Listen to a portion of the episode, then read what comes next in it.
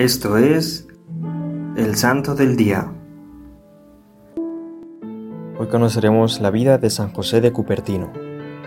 José nació en el 1603 en el pequeño pueblo italiano llamado Cupertino. Sus padres eran sumamente pobres. El niño vino al mundo en un pobre cobertizo, pegado a la casa, porque el papá, un humilde carpintero, no había podido pagar las cuotas que debía de su casa y se la habían embargado. Murió el papá, y entonces la mamá, ante la situación de extrema pobreza en que se hallaba, trataba muy ásperamente al pobre niño y éste creció debilucho y distraído. Se le olvidaba hasta comer. A veces pasaba por las calles con la boca abierta mirando tristemente a la gente, y los vecinos le pusieron por sobrenombre el boca abierta. Las gentes lo despreciaban y lo creían en poca cosa, pero lo que no sabían era que en sus deberes de piedad era extraordinariamente agradable a Dios, el cual le iba a responder luego de maneras maravillosas. A los 17 años pidió ser admitido de franciscano, pero no lo fue. Pidió que lo recibieran en los capuchinos y fue aceptado como hermano lego, pero después de ocho meses fue expulsado porque era en extremo distraído. Dejaba caer los platos cuando los llevaba al comedor, se olvidaba los oficios que le habían puesto, parecía que estaba siempre pensando en otras cosas. Por inútil lo mandaron para afuera. Al verse desechado, José buscó refugio en casa de un familiar suyo que era rico, pero él declaró que este joven no era bueno para nada y lo echó a la calle.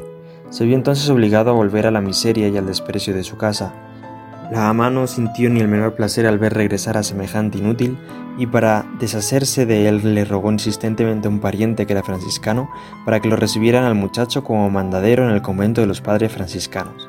Sucedió entonces que en José sobró un cambio que nadie había imaginado.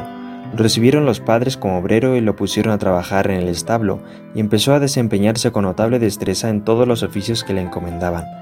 Pronto con su humildad y su amabilidad, con su espíritu de penitencia y su amor por la oración, se fue ganando la estimación y el aprecio de los religiosos, y en 1625, por votación unánime de todos los frailes de esa comunidad, fue admitido como religioso franciscano. Lo pusieron a estudiar para presentarse al sacerdocio, pero le sucedía que cuando iba a presentar exámenes se trababa todo y no era capaz de responder. Llegó uno de los exámenes finales y el pobre Fray José, la única frase del Evangelio que era capaz de explicar completamente bien era aquella que dice, Bendito el fruto de tu vientre Jesús. El obispo abrió el Evangelio, leyó justo aquella frase y por ello fue consagrado diácono y más tarde, en el 1628, sacerdote. Se dedicó a tratar de ganar almas por medio de la oración y de la penitencia. Sabía que no tenía cualidades especiales para predicar ni para enseñar, pero entonces suplía estas deficiencias ofreciendo grandes penitencias y muchas oraciones por los pecadores. Desde el día de su ordenación sacerdotal, su vida fue una serie no ininterrumpida de éxtasis, curaciones milagrosas y sucesos sobrenaturales en un grado tal que no se conocen en cantidad semejante con ningún otro santo. Bastaba que le hablaran de Dios o del cielo para que se volviera insensible a lo que sucedía a su alrededor. Ahora se explicaban por qué de niño andaba tan distraído y con la boca abierta. San José de Cupertino quedaba en éxtasis con mucha frecuencia durante la Santa Misa, cuando estaba rezando los salmos de la Sagrada Biblia. Durante los 17 años que estuvo en el convento de Grotella, sus compañeros de comunidad presenciaron 70 éxtasis de este santo. Como estos sucesos tan raros podían producir movimientos de exagerado fervor entre el pueblo, los superiores le prohibieron celebrar misa en público, ir a rezar en comunidad con los demás religiosos, asistir al comedor cuando estaban los otros ahí y concurrir a otras sesiones públicas de devoción. En la iglesia han sucedido levitaciones a más de 200 santos. San José de Cupertino tuvo numerosísimas levitaciones. El día de la Asunción de la Virgen en el año 1663, un mes antes de su muerte, celebró su última misa, y estando celebrando quedó suspendido por los aires como si estuviera con el mismo Dios en el cielo.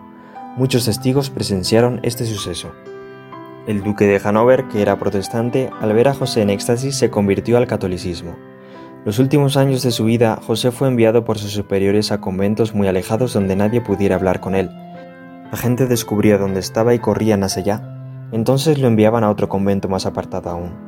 Él sufrió meses de aridez y sequedad espiritual, como Jesús en Getsemaní, pero después, a base de mucha oración y de continua meditación, retornaba otra vez a la paz de su alma. Murió el 18 de septiembre de 1663 a la edad de 60 años.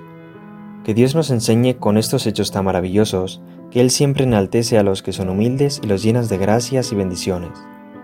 Oremos, Dios de bondad, que con admirable sabiduría has querido que tu Hijo, al ser levantado de la tierra, atrajera todas las cosas hacia sí. Concédenos, por intercesión de San José de Cupertino, tender a la perfección que nos has propuesto en la persona de tu Hijo. El que vive y reina contigo en la unidad del Espíritu Santo y es Dios, por los siglos de los siglos. Amén. Servidores Amoris Christi, Movimiento Amoris Mater, haz todo con amor.